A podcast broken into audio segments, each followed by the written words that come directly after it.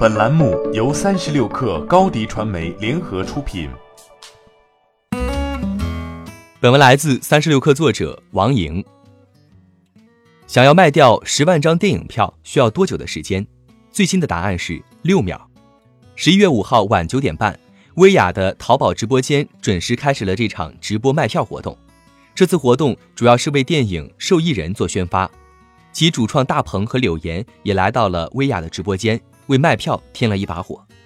根据灯塔方面给出的数据，当晚直播间观看人数累计达一千二百万，而在线销售的十一万一千六百六十六张电影票，仅仅在六秒钟的时间里就被一抢而空。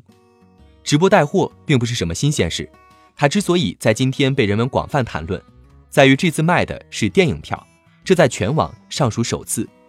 薇娅再次证明了她的直播带货能力，但是对于薇娅来说，证明又达到了多少元的销售额固然重要，更重要的是，薇娅还想证明我能带的品类还有很多。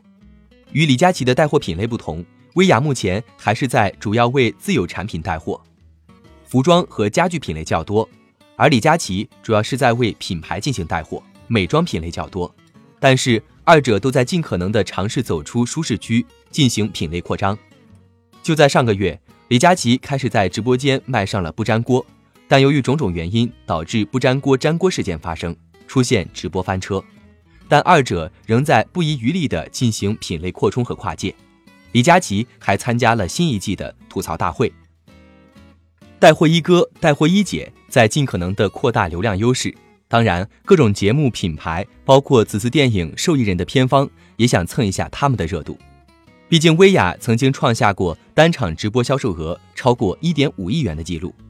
如果可以再次证明当红主播在卖电影票上也并不逊色的话，那么对于未来的电影宣发方来说，又多了一个可借鉴的成功案例。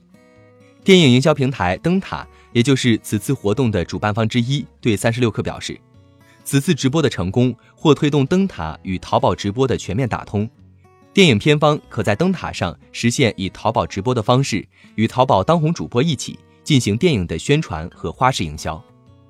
据灯塔专业版数据显示，此次直播后，电影受益人的想看数和爆米花指数都获得了百分之三十的增长。这背后是电影的宣发路径正在从传统的举办发布会、投放物料，向热门的短视频直播平台营销转移。在今年四月十九号，万达影视、光线影业、阿里影业、新力电影、英皇电影等六家影视公司正式与抖音达成战略合作。宣布未来，抖音与影视公司将在音乐推广、内容宣发等方面展开合作。欢迎添加 baby 三十六克 b a b y 三六 k r 加入克星学院，每周一封独家商业内参，终身加入学习社群，聊风口谈创业，和上万课友一起成长进化。高迪传媒，我们制造影响力。商务合作。请关注新浪微博高迪传媒。